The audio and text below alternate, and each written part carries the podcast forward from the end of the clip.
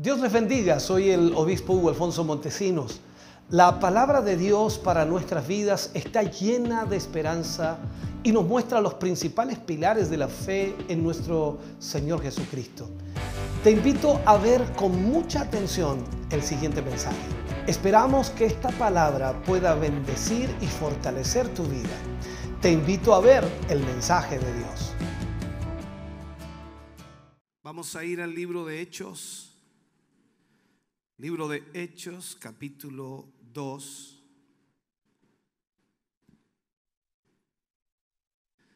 Hechos, capítulo 2.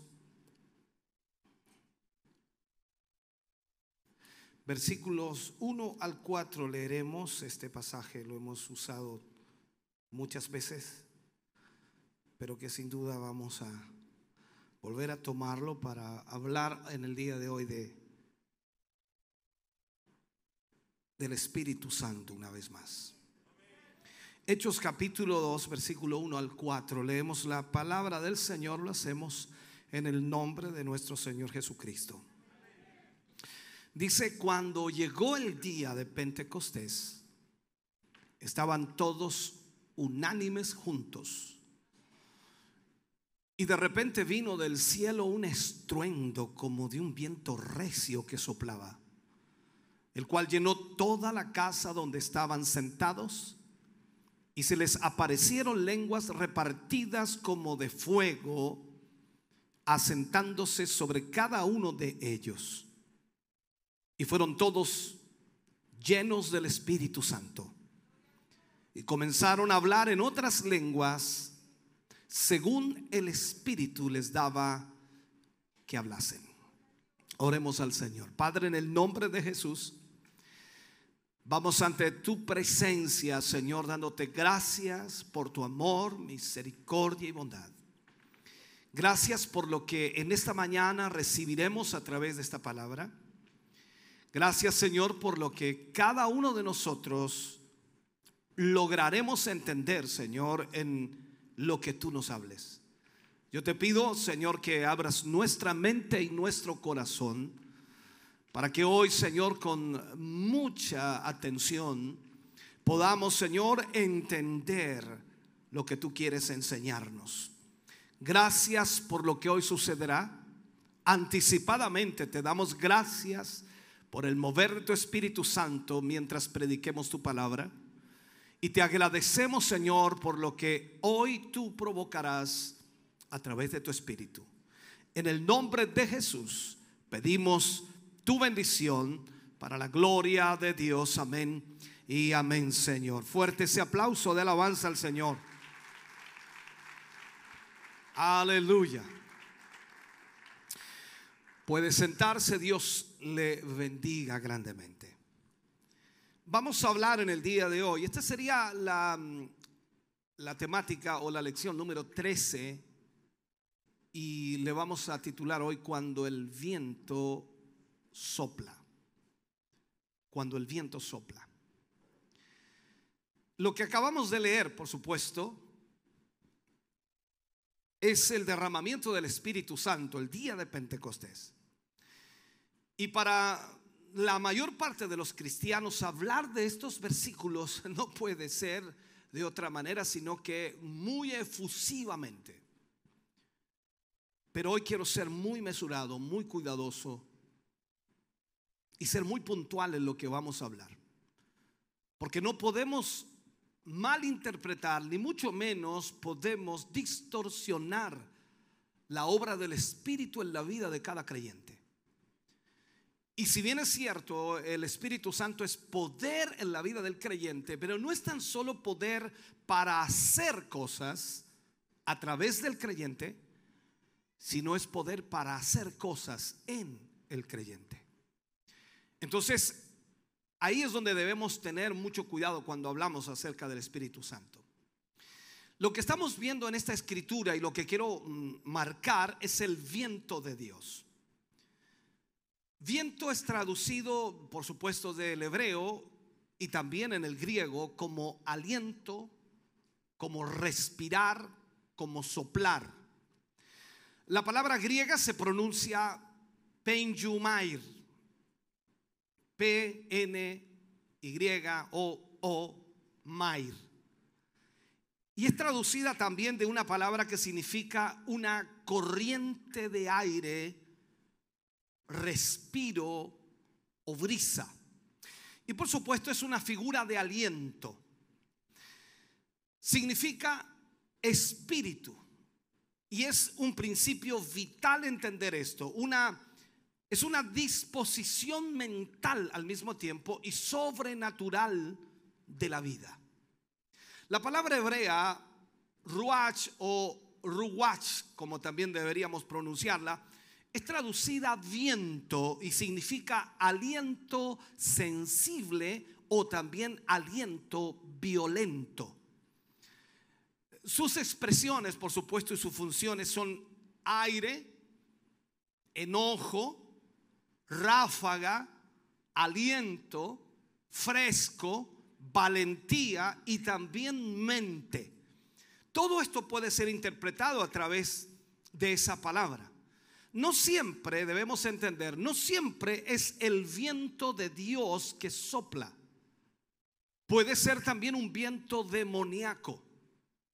Pablo escribió, por ejemplo, a los Efesios en el capítulo 4, versículo 14, cuando dice que hay un viento de doctrina, hablando de una doctrina expuria, una doctrina que desviaba totalmente a los creyentes. Entonces él dice, hay un viento de doctrina, no es el viento de Dios, no es el Espíritu de Dios allí.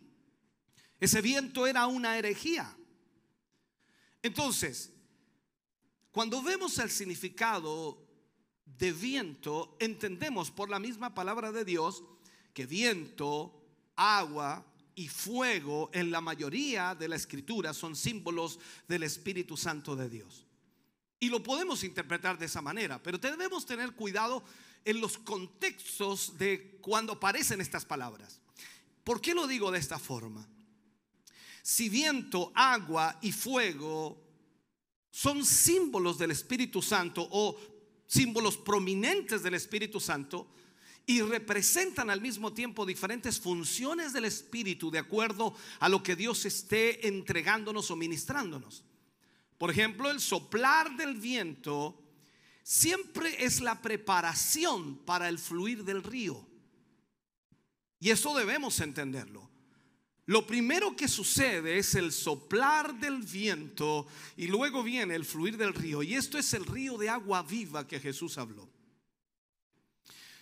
Cuando vamos al libro de Juan, Juan dice que el Espíritu Santo iba a fluir de nosotros.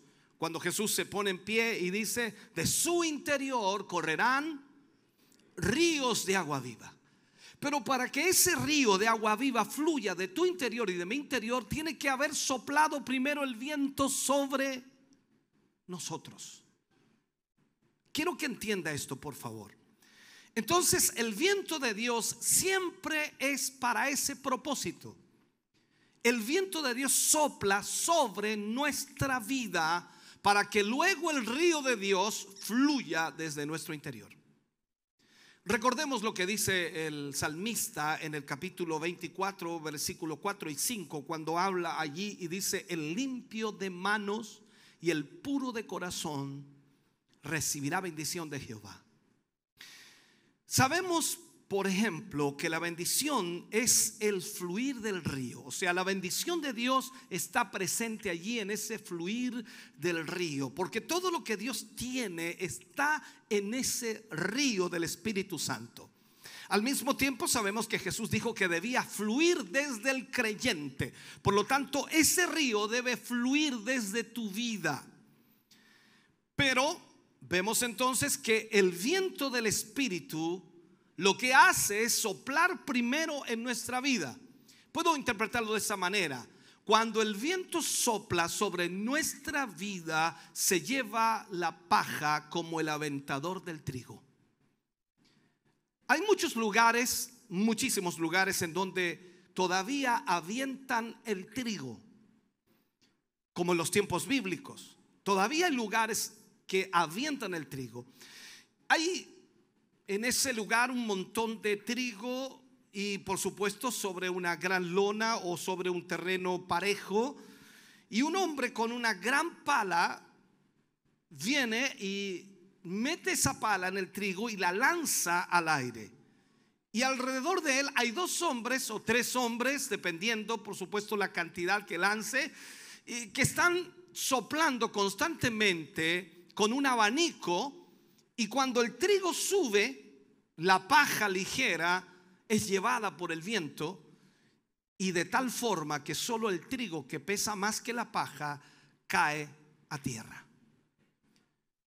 El viento del Espíritu Santo hace eso en nuestra vida, llevarse la paja. En primer lugar, entendamos esto.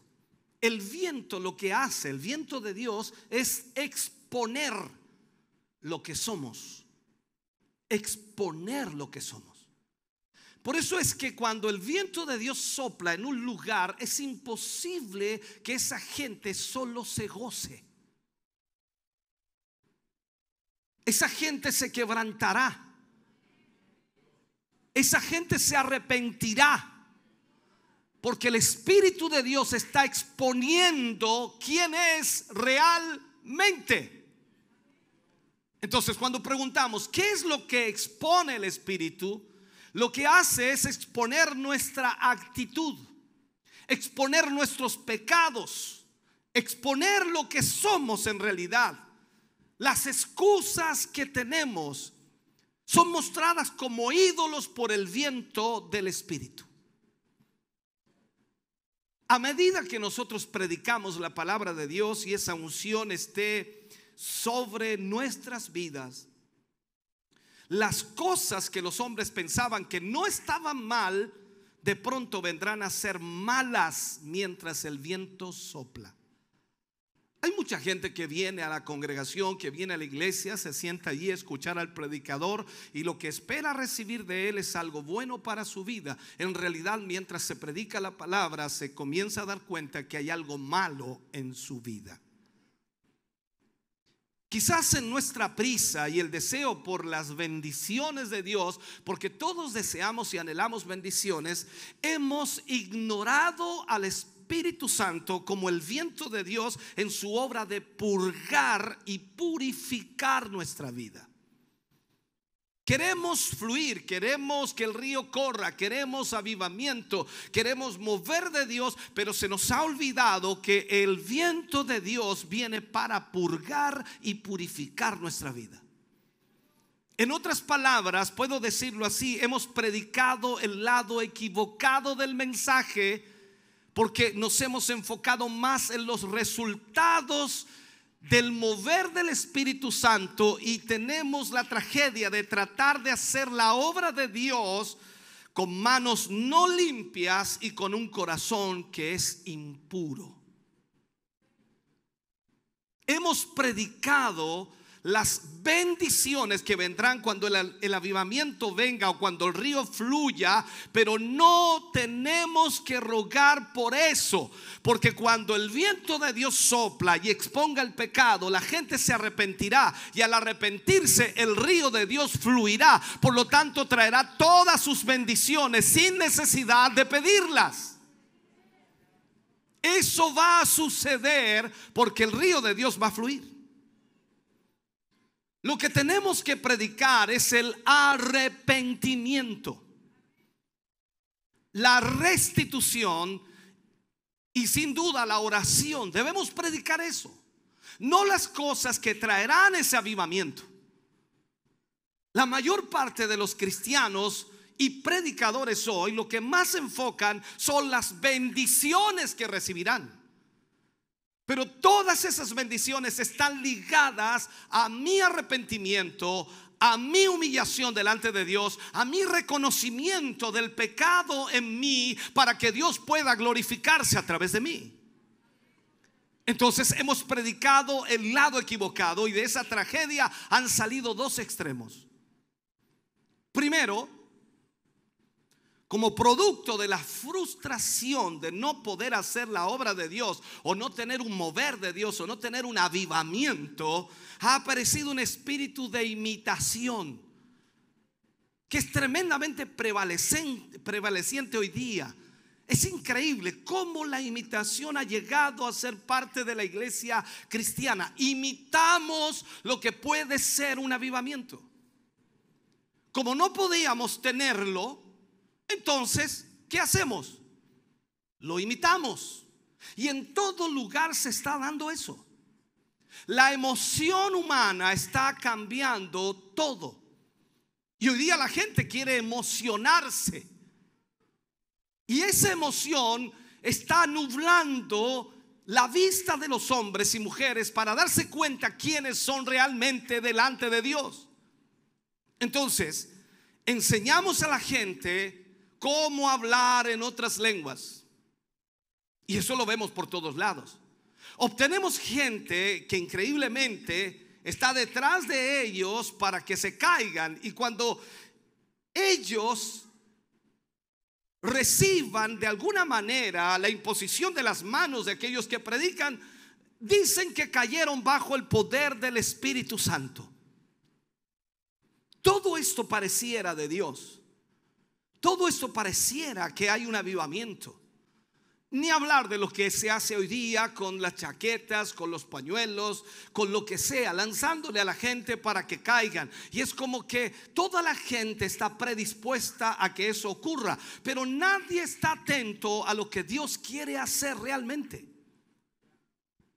Entonces, la imitación ha venido porque hemos ignorado al Espíritu Santo en su verdad purificadora, en su verdad limpiadora. Todos queremos el poder, la bendición, la unción, el derramamiento, pero no estamos entendiendo absolutamente nada porque lo primero que tiene que suceder es que el Espíritu Santo limpie nuestra vida de la paja. Así que el problema hoy es que la iglesia, hablo de la iglesia en general, está llena de basura. Al no poder obrar las obras de Dios, entonces que lo que hace las imita.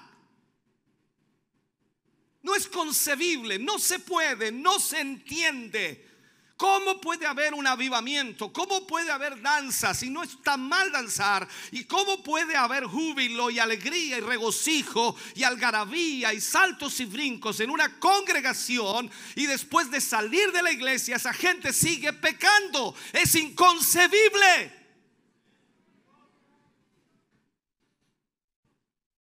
En otro extremo, el producto de esta estrategia de alguna manera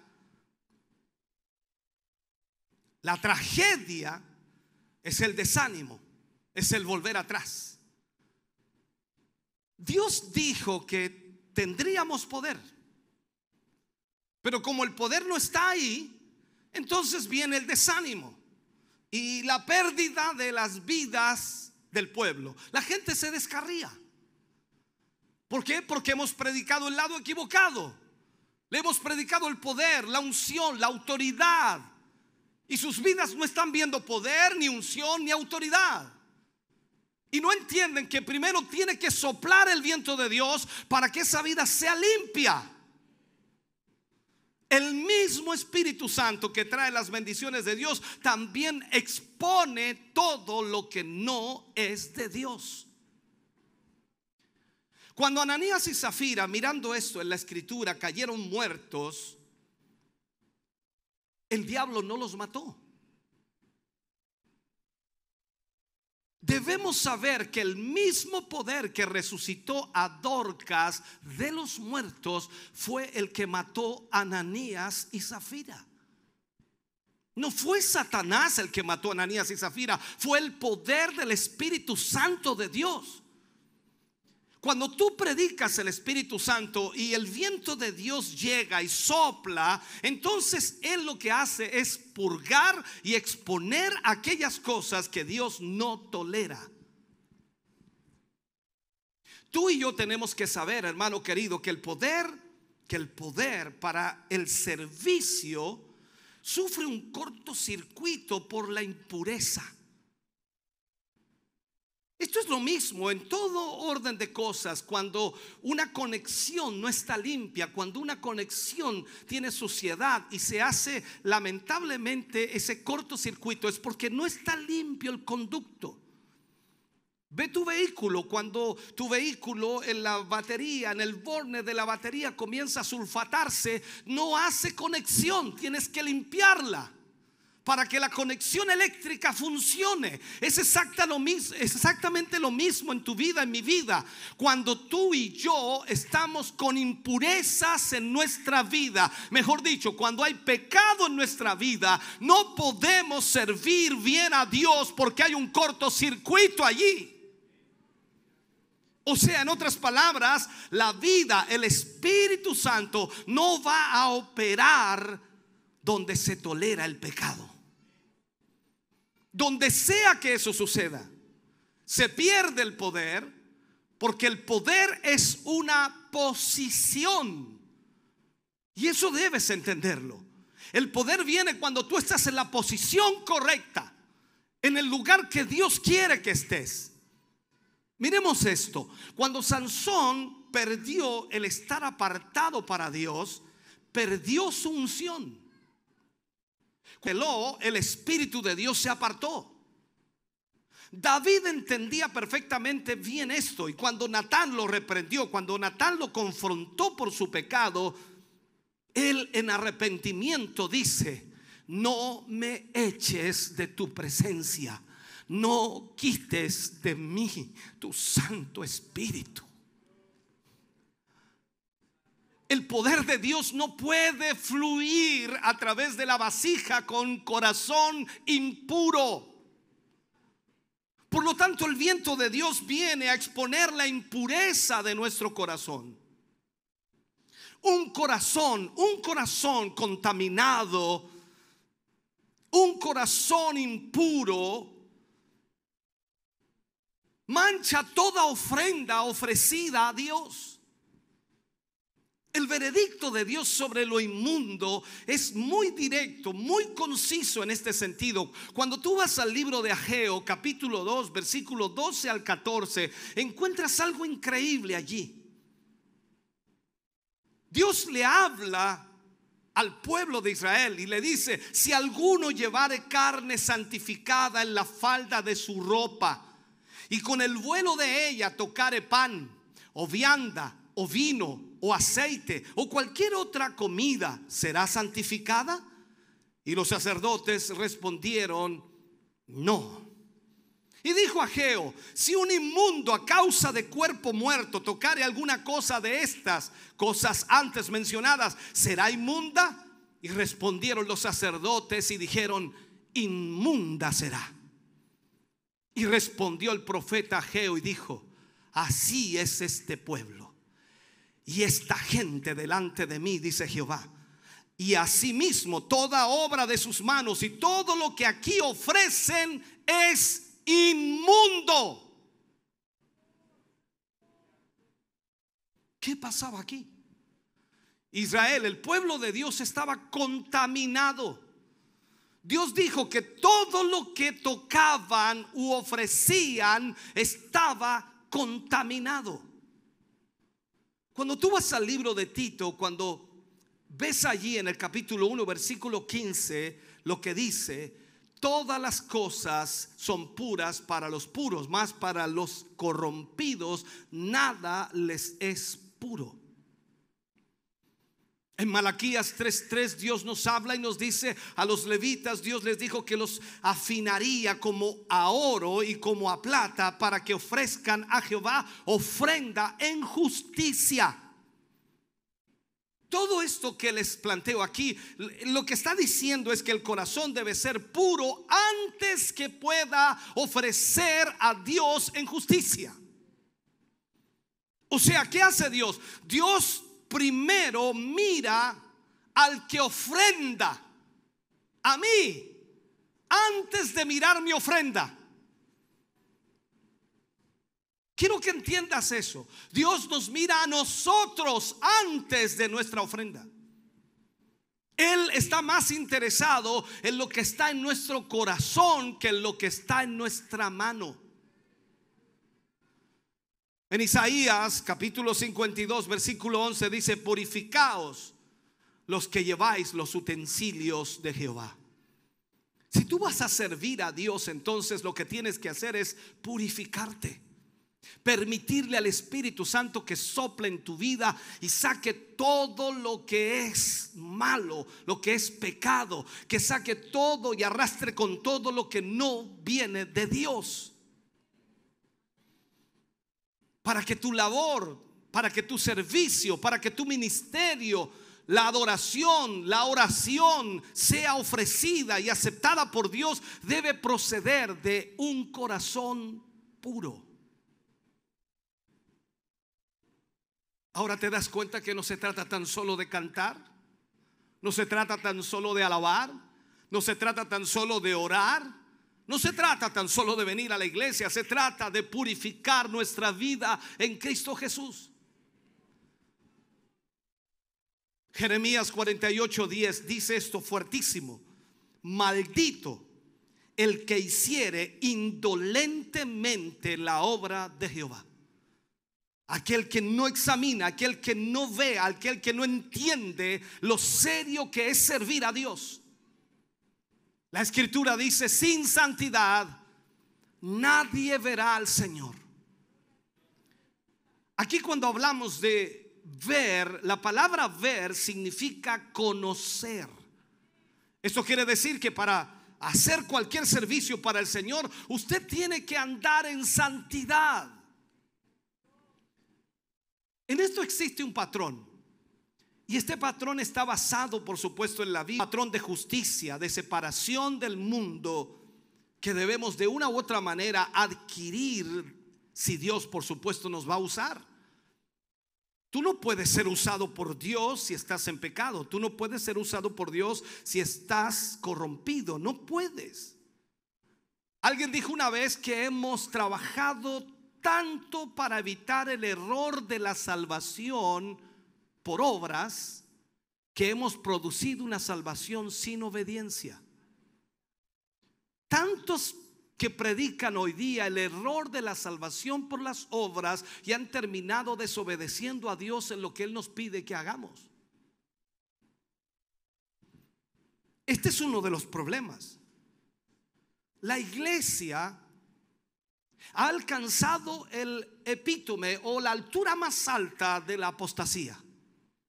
La apostasía es divorcio, retractación, volverse atrás.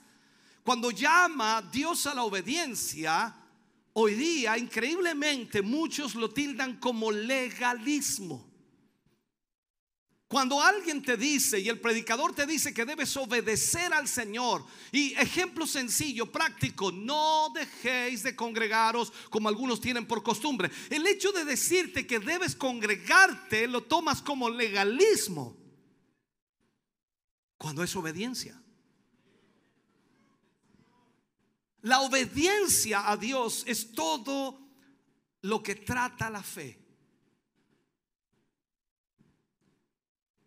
Jesús dijo, si me amas, me obedecerás, guardarás mi mandamiento, harás lo que te diga que hagas. Esa es la palabra de Dios para nosotros. ¿Qué sucede hoy día? Los necios se burlan del pecado. Y el pecado ha llegado a ser, por supuesto, un asunto de risa en la iglesia. Ya no se habla en contra del pecado. No digo hablar del pecado, no se habla en contra del pecado. Y los necios hoy día se ríen del pecado. ¿Sabe? Hay, hay una ausencia del temor de Dios. Hay una ausencia de esa santa ira de Dios contra la injusticia. Hay una ausencia de eso. Si el Espíritu Santo tuviera su lugar dentro de nuestra vida y estuviera obrando y soplando nuestra vida, eso sería restaurado. ¿Qué cosa? La justicia. Sería restaurada o restaurado el temor de Dios en nuestra vida. ¿Sabe usted que la mayor parte de la teología de hoy, la mayor parte hay una anarquía espiritual. Y es una anarquía descarada. La gracia para muchos se ha convertido en una licencia para pecar. Así de simple. Tú ves a gente dentro de la iglesia que increíblemente vive una vida en pecado, pero dicen que por su gracia son salvos. Cuando vemos el versículo 4 del libro de Judas, se habla de hombres impíos que convertirán la gracia de Dios en una licencia para pecar o como dice el texto, en un libertinaje. Pablo entonces refuta esta doctrina en la carta a los Romanos capítulo 6 versículo 1 y él dice, perseveraremos en el pecado para que la gracia abunde en ninguna manera. En ninguna manera. Esa es la respuesta de Pablo a los que piensan que viviendo en la gracia pueden pecar libremente porque la gracia de Dios está sobre ellos. Pablo dice, porque los que hemos muerto al pecado, ¿cómo viviremos aún en él? Si usted ha muerto al pecado, ¿cómo puede volver a pecar? ¿Cómo puede volver a vivir de esa manera? La mentira que se enseña es que como estamos bajo la gracia, no importa cómo vivamos, porque la gracia de Dios nos cubre. Y esto ha traído lamentablemente que los valores y la moralidad del mundo pase a ser parte de la iglesia y han tenido la audacia de llamarlo gracia. Por eso hoy día tú vas a encontrar, discúlpame que me salga un poco, vas a encontrar iglesias en donde los homosexuales pueden vivir tranquilamente porque el mismo pastor es homosexual. Y eso es solo una muestra. Vas a encontrar iglesias en donde el pecado abunda. Y Pablo dijo, ¿acaso perseveraremos en el pecado para que la gracia abunde? En ninguna manera. La verdadera gracia nos enseña a negar la impiedad y los deseos mundanos y a vivir sobria, justa y piadosamente en este mundo presente. Sin embargo, es un día siniestro cuando los hombres encuentran aliento para pecar en su conocimiento de que Dios es un Dios de gracia y misericordia. Es como decir, bueno, yo pequé, pero Dios me perdona, así que yo voy a la iglesia, le pido perdón y todo se arregla, así que sigo adelante. ¿Quién no ha fallado? ¿Quién no se ha equivocado? ¿Quién no ha pecado? ¿Quién puede lanzar la primera piedra? Nadie. Pero esa es la vida que lleva mucha gente hoy. Tú debes tener temor a Dios en tu vida. Entonces, cuando el viento de Dios no está soplando, el pecado es tratado suavemente desde el púlpito y llegas a un lugar en que el Espíritu Santo no tiene libertad para soplar, para exponer el pecado, porque desde el púlpito no se habla absolutamente nada. Eso es lo que encuentras en la iglesia de hoy en día. Sabes, he estado predicando en lugares y por eso no me gusta mucho salir He estado predicando en lugares en los que mientras predico la palabra de Dios podía sentir al pastor dueño de casa que me invitó a predicar jalando mi saco de atrás porque tenía miedo que fuera a decir algo que ofendiera a su congregación. Y vamos a pasar por eso una y otra vez durante todo el recorrido. Vamos a pasar por eso no van a querer que les hablemos la verdad. No van a querer que hables abiertamente. Y en donde ese viento no es permitido, en donde el Espíritu Santo de Dios no puede soplar, entonces vas a encontrar suavidad desde el púlpito y pecado y corrupción en la congregación.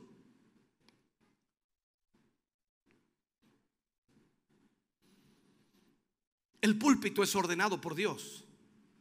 Isaías lo habla en el capítulo 58, versículo 1. Él dice, clama voz en cuello, no te detengas, alza tu voz como trompeta y anuncia a mi pueblo su rebelión. Pero aquí debemos entender algo. La vasija que hace el clamor debe estar quebrantada. No, no puedes, no puedes usar el púlpito como una trinchera de cobardes. Darle a los demás la receta y no vivirla tú. Nosotros mismos debemos estar quebrantados primero para que Dios pueda fluir con su viento, pueda soplar con su viento. Nadie tiene el derecho de traer una palabra dura hasta que ellos mismos hayan llorado sobre el pecado e intercedido por el pueblo. Pero tú vas a encontrar predicadores que hablan en contra del pecado y ellos mismos son adúlteros y pecadores. El otro lado extremo es la suavidad. El, predicador ideal de hoy es un hombre apacible, exhortando al pueblo con palabras suaves, amorosas, cariñosas.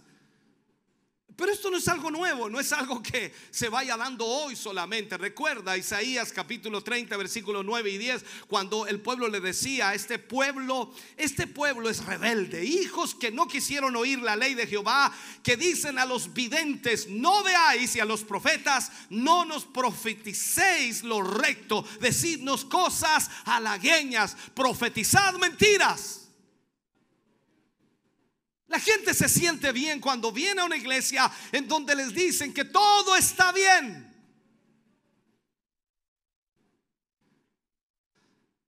Ellos les dijeron, alivianos, háblanos palabras agradables, dinos acerca de nuestros derechos y de nuestros privilegios, haznos sentir bien, pero no nos hables sobre las demás o las demandas de justicia de Dios porque no queremos oírlas. Tú y yo sabemos que esa actitud es predominante hoy. Y quizás hemos estado dando lugar a eso. Pero si permitimos que el viento sople, Él expondrá todo. Absolutamente todo.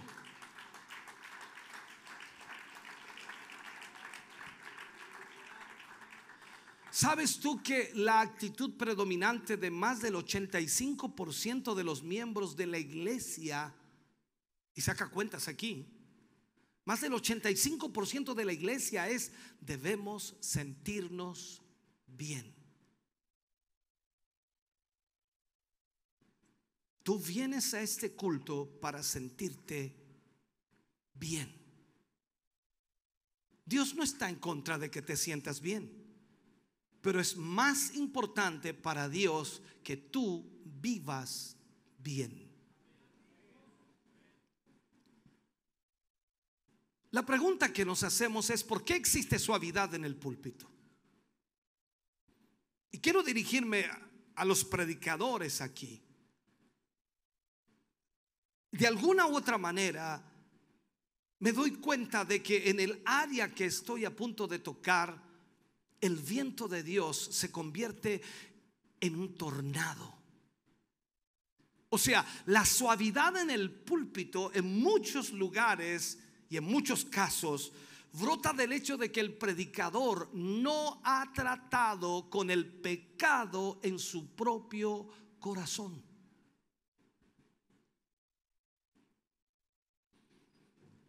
Y no puedes clamar efectivamente. Mucho menos clamar efectivamente contra el pecado secreto. Ni hablar de la idolatría, la mundanalidad. Si rehusas tratar con ellos en tu propia vida, entonces ¿cómo vas a predicarle a la gente?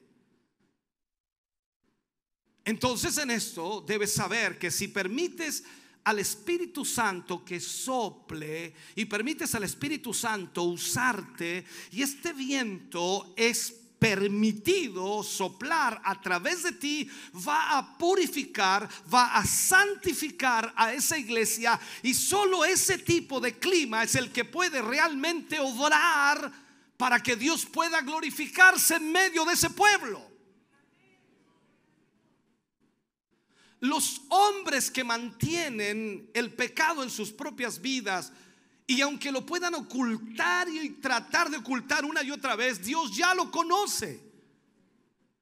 Esos hombres que no han tratado con la idolatría en su propio corazón, no pueden traer una palabra de corrección o llamar incluso a la iglesia al arrepentimiento, mucho menos llamarla a la justicia, porque ellos son culpables en su propio corazón. Son como David, quien habiendo cometido adulterio y habiendo asesinado al esposo de Belsabé, no pudo corregir sus propios hijos cuando pecaron. ¿Con qué autoridad lo haría? ¿De qué manera podría hacerlo? El pecado no confesado y la injusticia quitan la habilidad de pararse y traer el llamado de corrección y reprensión a la iglesia para el arrepentimiento. Muchos padres no pueden llamarle la atención a sus hijos porque ellos mismos han sido culpables de pecados expuestos por sus pecados y no tienen la autoridad para poder ordenar su casa.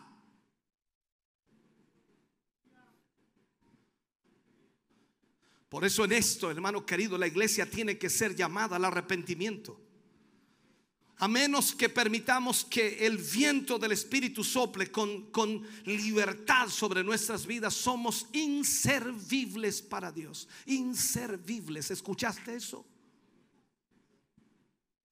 Si permitimos que este viento sople, si permitimos que exponga lo que quiere exponer, vamos a descubrir entonces que algunos, algunos quizás nos abandonen.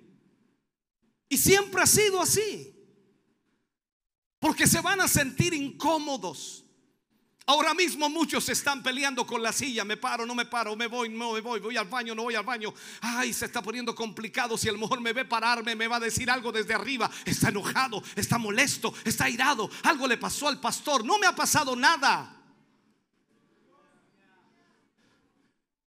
Dios quiere soplar en tu vida para sacar todo lo que no le pertenece a Él, para quitar la paja, para que tú puedas ser el instrumento que Dios quiere usar. Pero Él quiere limpiarte primero.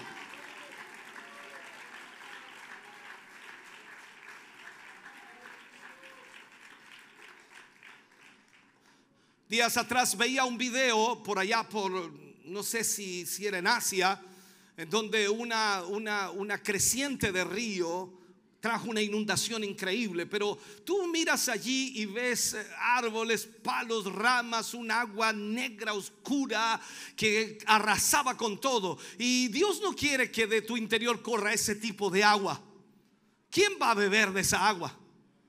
No sirve de nada eso. Por eso es que cuando hablamos del río de Dios, cuando el río de Dios fluye, Ah, ese río va a fluir con un agua limpia, clara, que dan deseos de beberla. Por eso es que el, viento tiene que soplar primero para llevarse la paja y cuando el río fluya será un agua cristalina que dice que salta para vida eterna.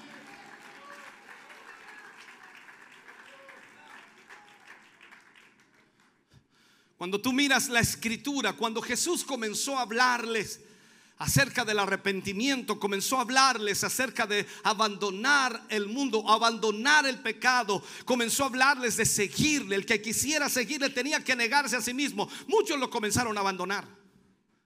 Los primeros discípulos abandonaron a Jesús. Cuando tú ves en el sexto capítulo de Juan, muchos lo abandonaron y ya no le seguían, pero pero nunca él redujo el mensaje para que encajara en esa multitud que no quería nada. Esto no se trata de caerte bien. ¡Ay, que, es agradable! Mi pastor es tan agradable. Él dice cosas tan lindas. A mí me gusta escucharlo porque siempre, siempre me trata muy bien. ¿Cómo te estoy tratando hoy?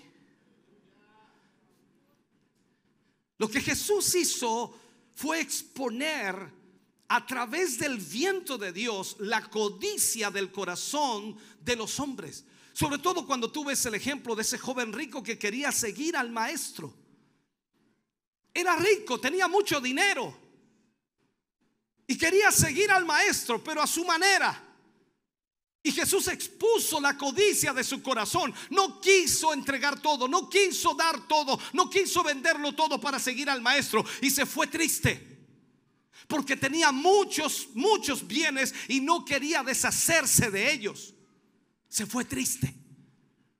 Jesús no envió una comitiva o un comité para que lo siguieran, para llegar a un acuerdo con él. No, no, no, no, no, no, no. Él simplemente lo dejó ir. No había ningún acuerdo al cual llegar. Y esto es igual para ti en este día.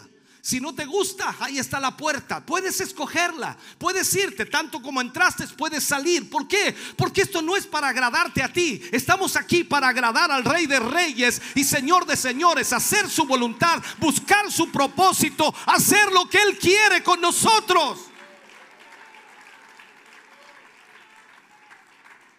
Si permitimos que el Espíritu Santo nos use de esta manera para exponer, habrá gente que se irá. Pero el Espíritu Santo será capaz de obrar a través de las vidas de aquellos que son purgados, limpiados. Y solo ahí puede venir, por supuesto, ese avivamiento, ese río de Dios que tocará absolutamente todo y que traerá, aleluya, un crecimiento enorme.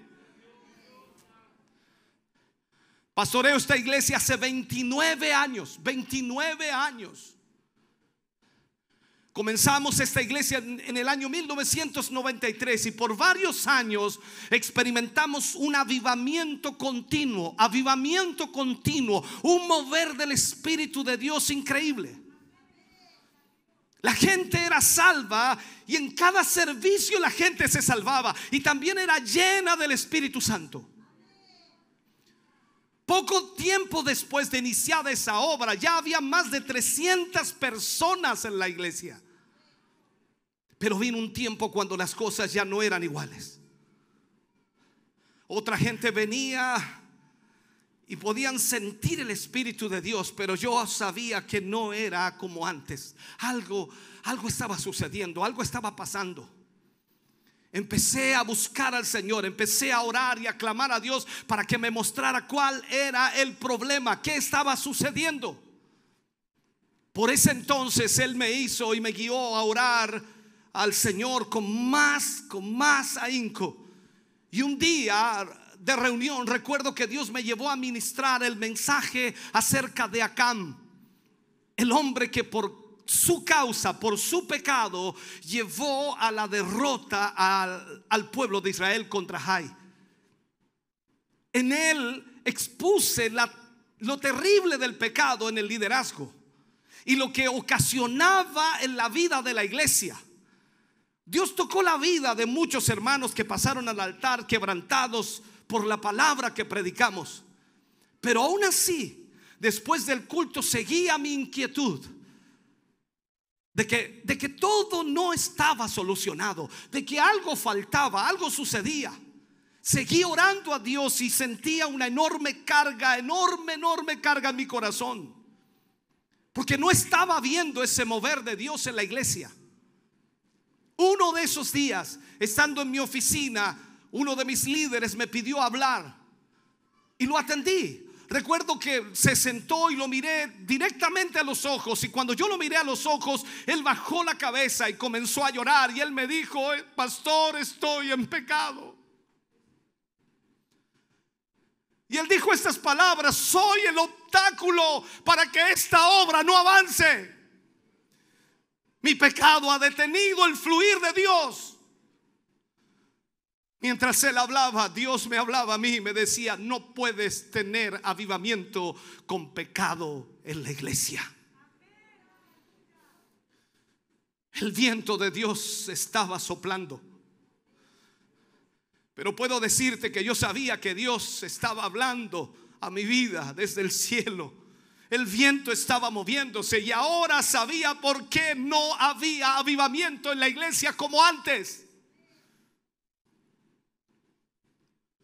Él me dijo, llámalos al altar de Dios. Llámalos al altar de nuevo. Llámalos a agarrarse de Dios. Ustedes no pueden tener avivamiento con esta clase de cosas. Llámalos al altar. Déjame cerrar con esto, hermano. Así que comenzamos a ser llamados al altar continuamente. Y empezamos a buscar a Dios. Empezamos a orar. Empezamos a agarrarnos de Dios. Y luego el avivamiento irrumpió en la iglesia una vez más. Pero tengo que decirte una gran verdad. Hoy lo necesitamos una vez más. Necesitamos de nuevo ese avivamiento.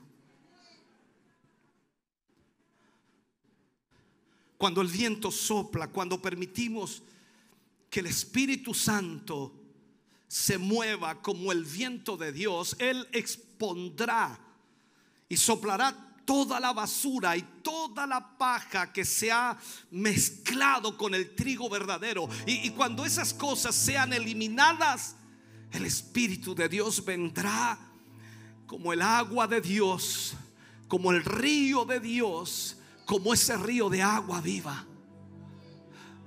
Y tú te preguntas, ¿y qué pasará luego? Dios te oirá cuando tú ores. Dios dirigirá tus pasos. Todo estará ahí cuando le permitas que el viento de Dios sople sobre tu vida y exponga toda la paja que impide el fluir de ese río. No tienes que rogar para que el río fluya. Está en ti. Siempre ese río está empujando ese dique, esos obstáculos. Solo, solo tienes que mover las restricciones que están deteniendo ese fluir. Tienes que derribar el impedimento para que ese río fluya. Permite que el viento de Dios sople, exponga la codicia, el orgullo, la amargura, la autocompasión, la falta de perdón que hay hoy día. Permite que el viento de Dios exponga eso y se lo llevará.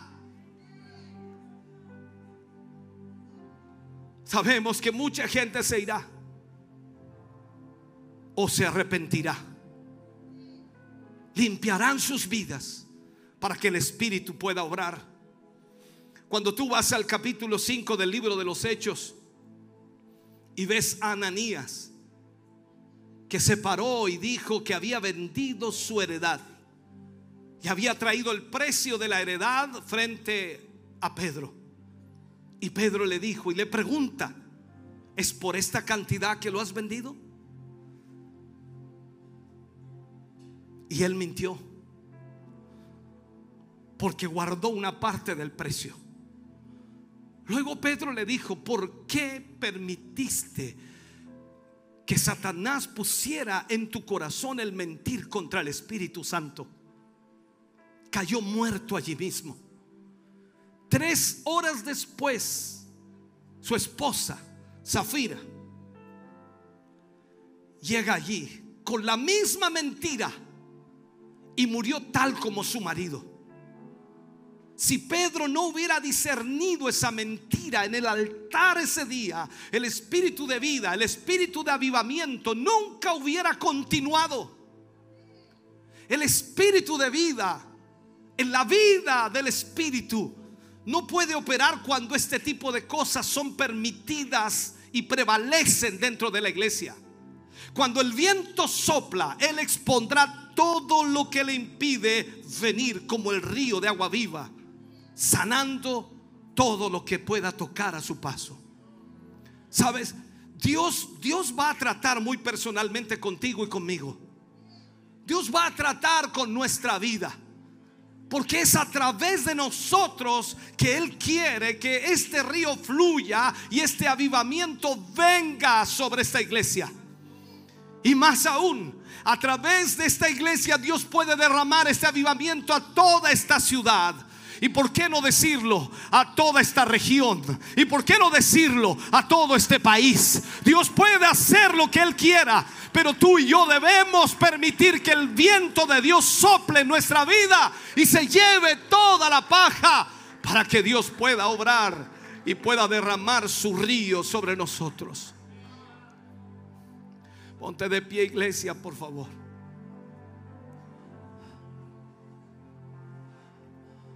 Hoy más que nunca necesitamos que el río de Dios fluya, pero no vendrá sin antes el soplar del viento de Dios. Mira la Biblia, mira la escritura. El día de Pentecostés sopló el viento de Dios. Y desde ese día en adelante la iglesia impactó, alcanzó, liberó, sanó, restauró vidas. Y dice, eran añadidos a la iglesia cada día los que habían de ser salvos. El río de Dios fluyó, pero la limpieza vino primero. Tú y yo estamos hoy aquí y no podemos ocultarle absolutamente nada a Dios. Él conoce tu vida, conoce mi vida, sabe tus luchas y tus debilidades. Y ahora es cuando tú y yo necesitamos pedirle que sople con su viento. Sé que parece que no te gusta que el viento de Dios sople, pero es lo que necesitamos. Que su viento sople sobre mí para que se lleve la paja, para que se lleve lo que impide el fluir de ese río. Y hoy tú y nadie más que tú tiene la decisión que tomar. Este altar está para ti en esta mañana. Y si quieres pedirle al Señor que sople sobre tu vida, ven, ponte de pie aquí y permite al Espíritu Santo que sople en tu vida. Que se lleve toda maldad, todo pecado, que se lleve toda opresión, que se lleve todo aquello que impide tu gloria o la gloria de Dios. Necesitamos ese fluir de Dios, ese viento de Dios para nuestra vida. Aleluya, aleluya, aleluya, aleluya. Oh, gloria, gloria, gloria. Te adoramos Jesús. Ven, ven al altar, ven al altar.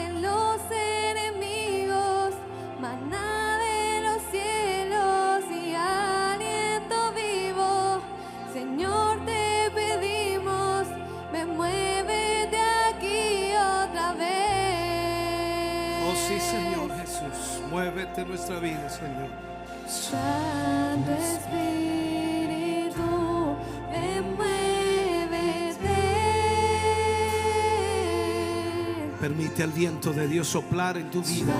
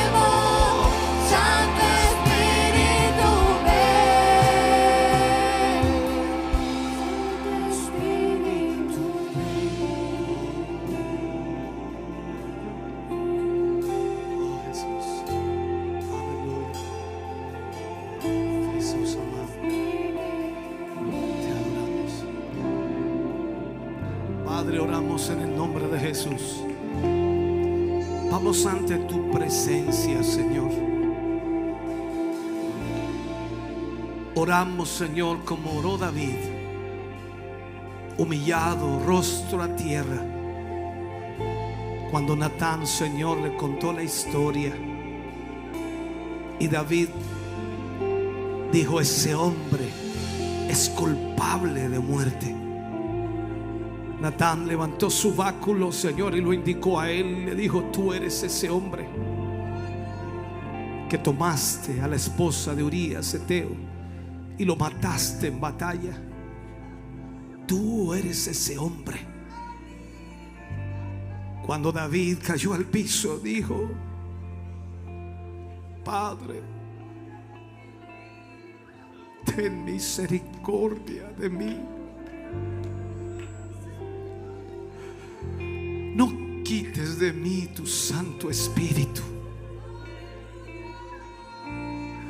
Señor, necesitamos de tu Espíritu en nuestra vida.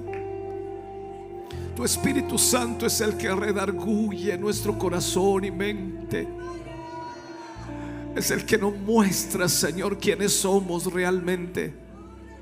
Señor, gracias, gracias por el soplar de tu espíritu en esta mañana.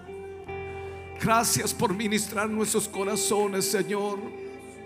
Sopla en nosotros. Llévate toda obra del diablo. Llévate, Señor, toda lucha. Llévate todo pecado. Quita, Señor, toda rebelión. Quita toda desobediencia, Señor. Límpianos, oh Dios. Limpia esta vasija, Señor, para que tú la puedas usar.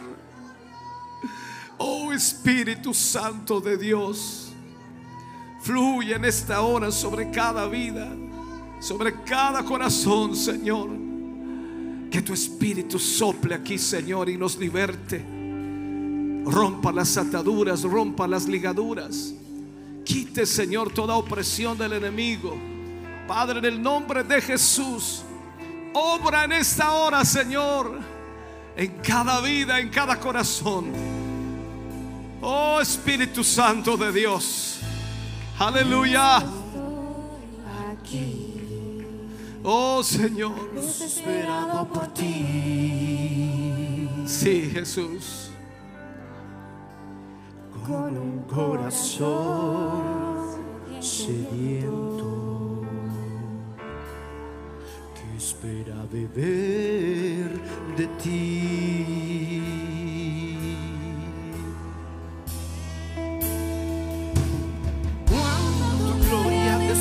A un lugar, toda la tierra tiene que adorar. Resucitan los muertos, se sanan enfermos por tu poder.